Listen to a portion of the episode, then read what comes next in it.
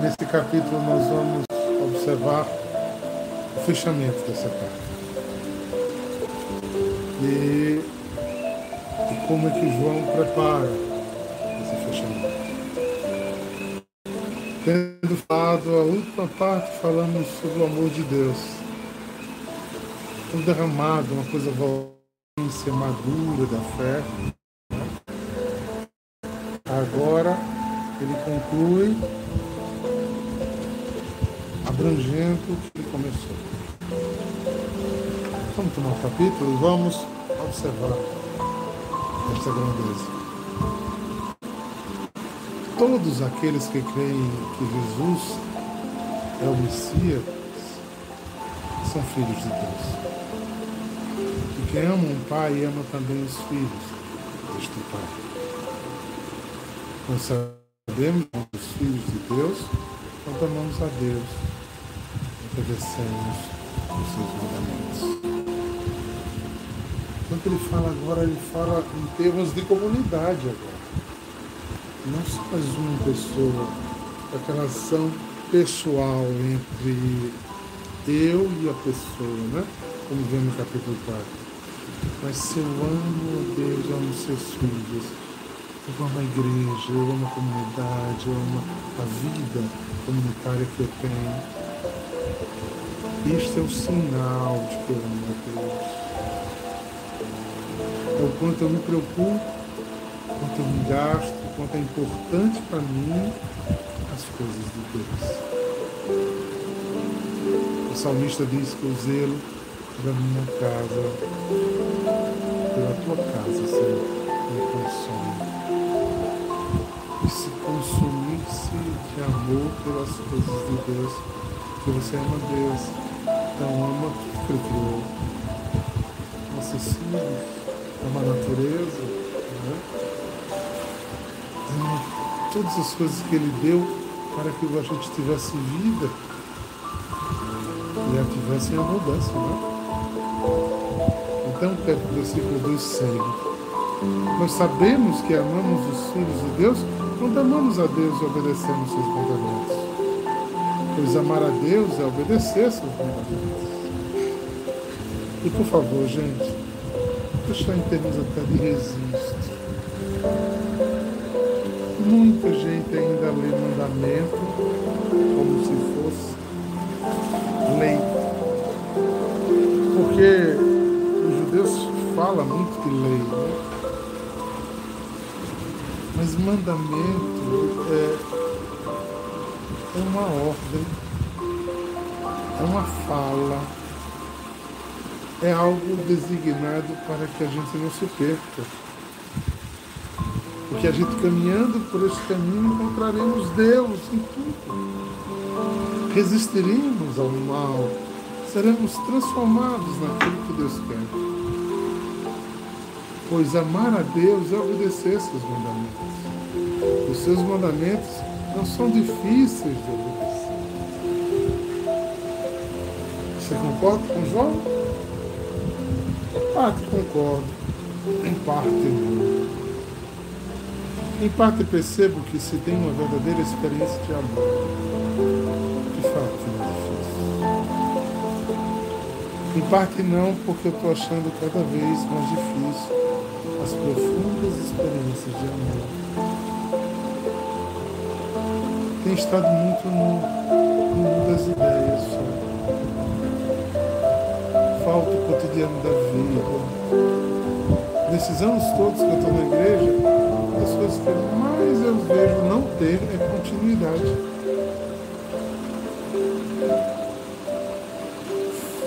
Passos firmes e lentos diários e todos os dias.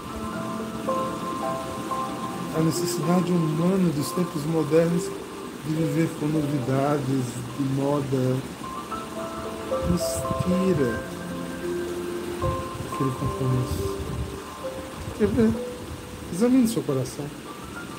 Quantas vezes você já prometeu a Deus coisas que você não cumpriu?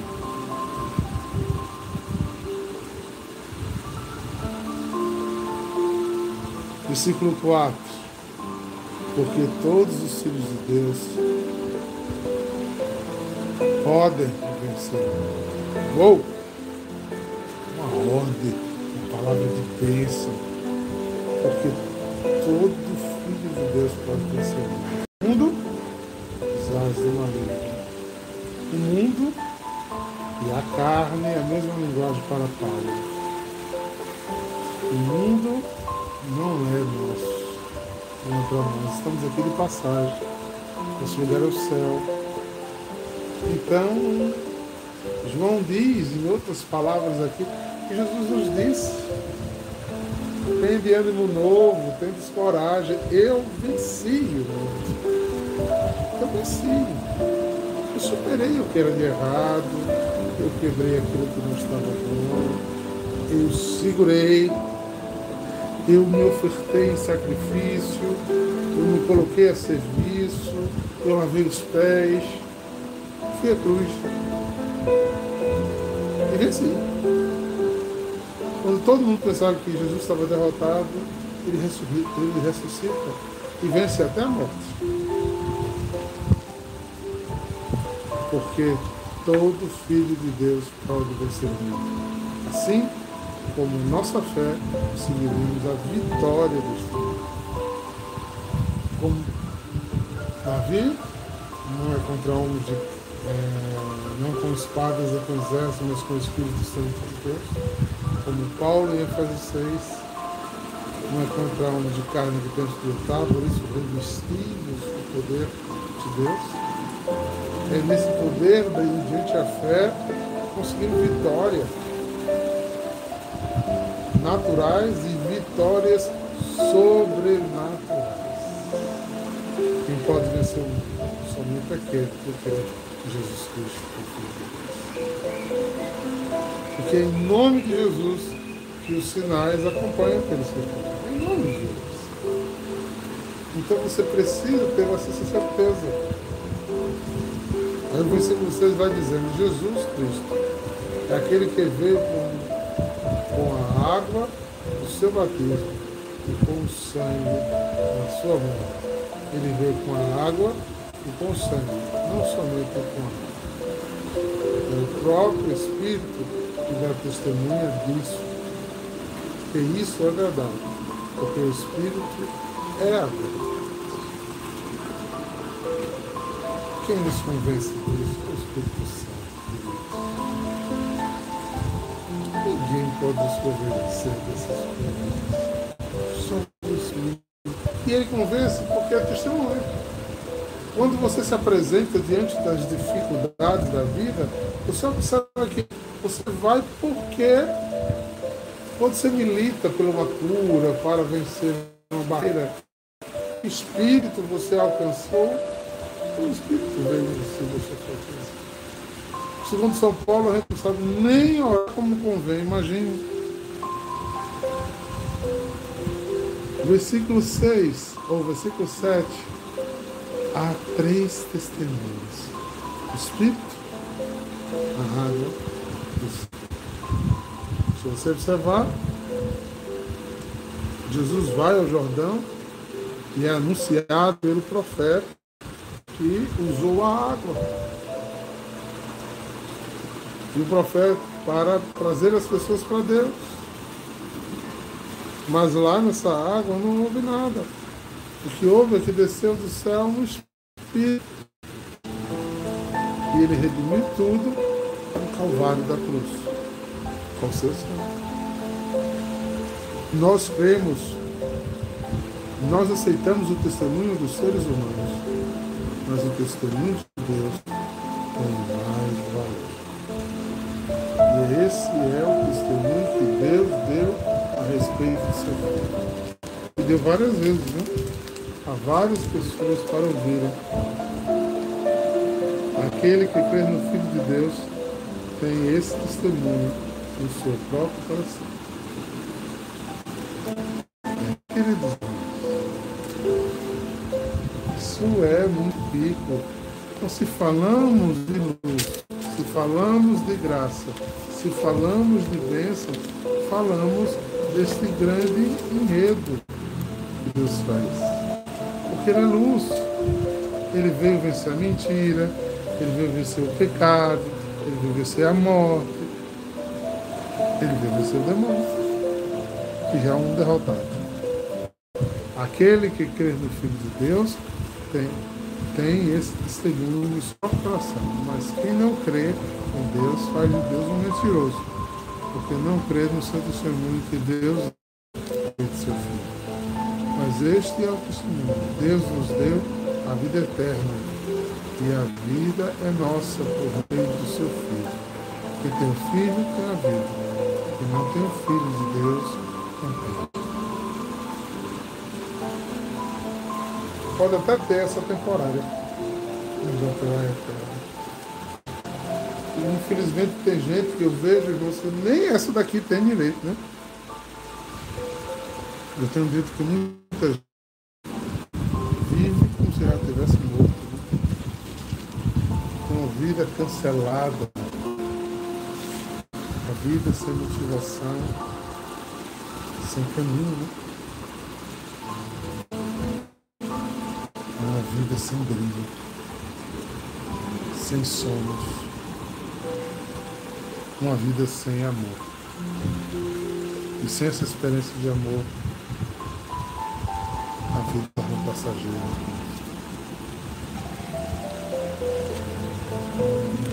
E aí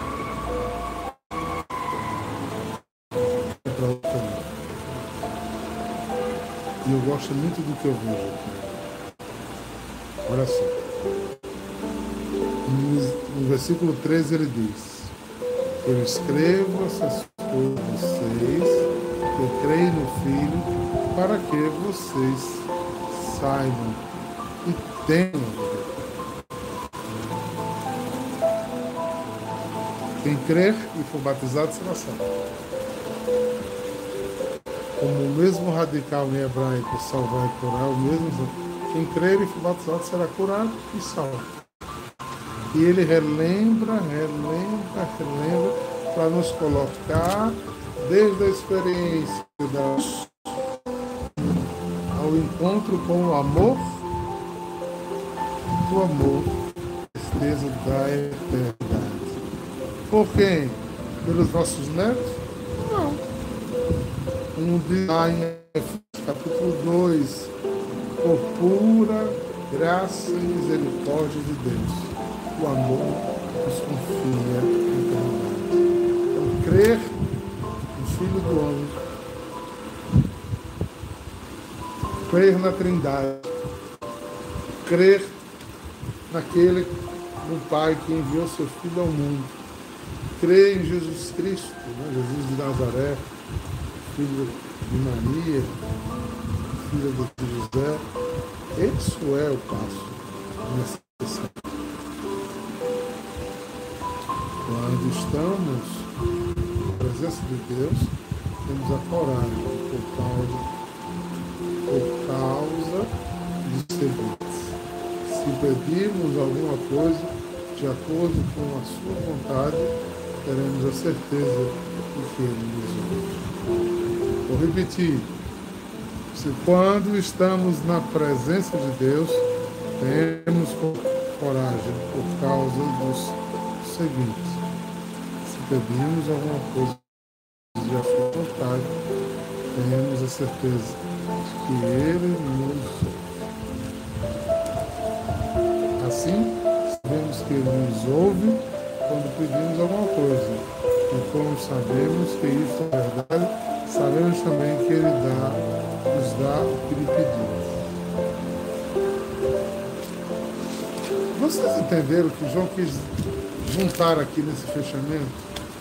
Ele quer que a gente acredite na vida eterna e que a gente perceba essa conexão tão rica do pedido de quem? Da filiação. Temos um pai, nós somos filhinhos. Filhinhos que pedem ao pai sua graça. Filhinhos que depositam no pai sua experiência. Filhinhos que entregam ao pai suas vidas. E esses filhinhos, quando pedem, são escutados. Se alguém vê o seu irmão cometer algum pecado que nos traz a morte, deve orar a Deus e dar a vida a essa pessoa. Isso, no caso dos pecados que trazem a morte. Mas há pecados que trazem a morte e eu não digo que vocês orem a respeito dos pecados. Toda maldade é pecado, porém há pecados que não trazem a morte. Versículo 18: Sabemos que o Filho de Deus não continuou pecando, porque o Filho de Deus. Sabemos que os filhos de Deus não continuam pecando, porque o Filho de Deus os guarda e o maligno não pode tocar nele. Então, olha só, ele vai fazendo um esquema de fechamento interessante.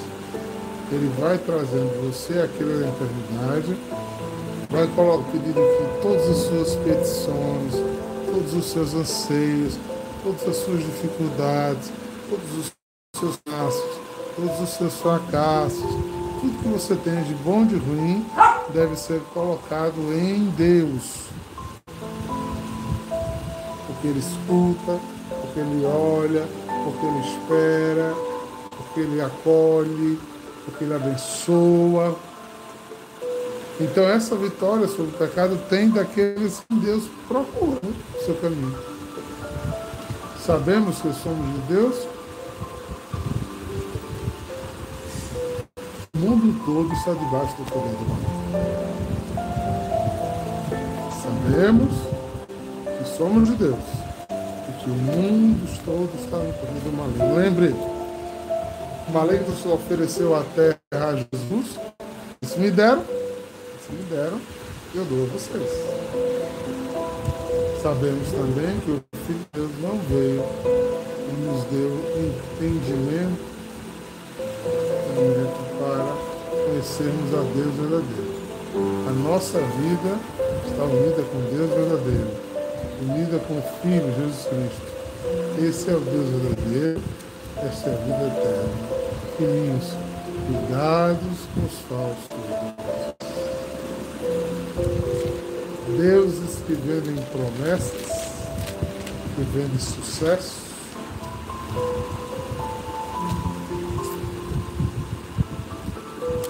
não passa pela aprovação, isso não é Jesus Cristo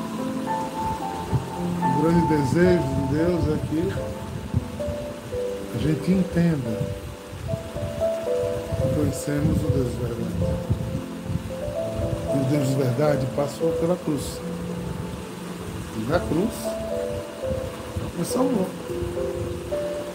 E o que parecia uma derrota era uma vitória. E, que, e a vitória foi acompanhando o anúncio dos que creem dos que amam, dos que esperam, dos que colocam, dos que sentem, dos que estão à disposição de Jesus. Então, se a gente pode fazer aqui um arremate final, eu queria que a gente olhasse. Né? Tivemos uma introdução com a palavra da vida. Fiz a palavra viva. Depois a afirmação que essa palavra é luz ela é capaz de iluminar os nossos corações e nos dar uma vida nova. Por quê? Porque Cristo nos ajuda. Cristo tem desejo, tem vontade, tem amor por nós. Ele, por isso ele nos dá um novo mandamento, que aglutina os principais mandamentos do núcleo, e faz a gente se voltar não para o egoísmo de cuidar de si mesmo, mas para a vida saída de si, dada ao outro, como ação de Deus. Mas quando isso está muito forte em nós, o inimigo de Cristo, o inimigo da salvação, ele busca nos derrotar, nos tirar da cama, nos levar à morte. Mas aí João continua escrevendo e renova o argumento que somos filhos de Deus. E ser filho de Deus aqui tem muito significado, porque ele rompe, se rompe. E se eu sou filho, amado de Deus, eu preciso me comportar como tal. Inclusive entendendo que eu tenho irmãos que são amados por Deus e devem ser amados por mim. E essa é a coragem que a gente precisa no coração para viver. Que o Espírito de Deus é confrontado pelo Espírito do inimigo de Cristo dentro da gente, para que a gente, para que a gente se perca, para que a gente saia, para que a gente desande, para que a gente siga esse Deus de amor, que nos dá vitória sobre o mundo.